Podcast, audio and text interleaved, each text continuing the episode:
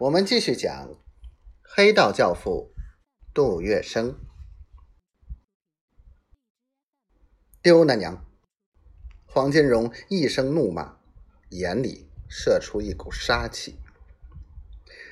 这件事把黄公馆弄得人人自危，好朋友都不敢讲私话，唯恐使人疑心，被误认为顺手牵羊的家贼。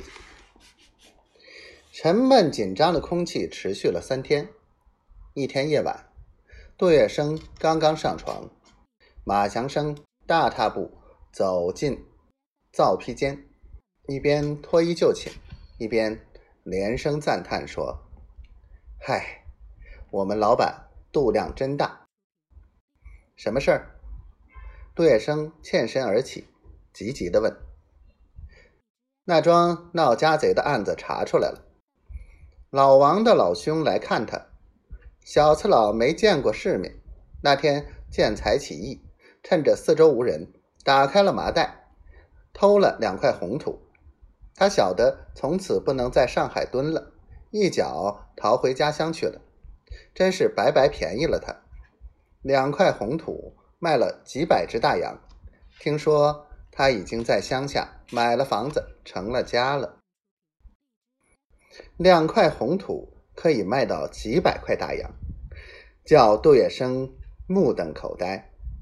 不久，他明白了什么是团年糕，那是从印度漂洋过海运来的鸦片。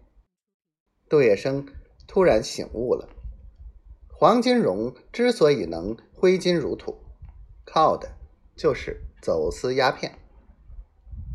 家贼查出来以后，黄金荣笑了笑，说：“丢那娘，算了，决定不给那大胆的家贼予以追究。”可杜月笙却觉得其中有诈。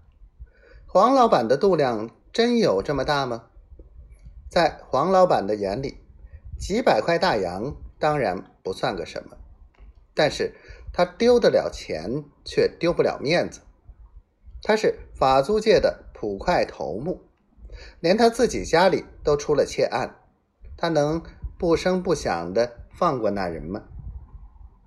果然，不久传来了一个消息：那个偷鸦片的小次佬回乡买了房子，娶了媳妇，过了不多久就得病，一命呜呼。杜月笙心里明白，这是黄老板的手脚。从此，杜月笙遇事更加恪守分寸，心中的疑虑对谁也不吐一字。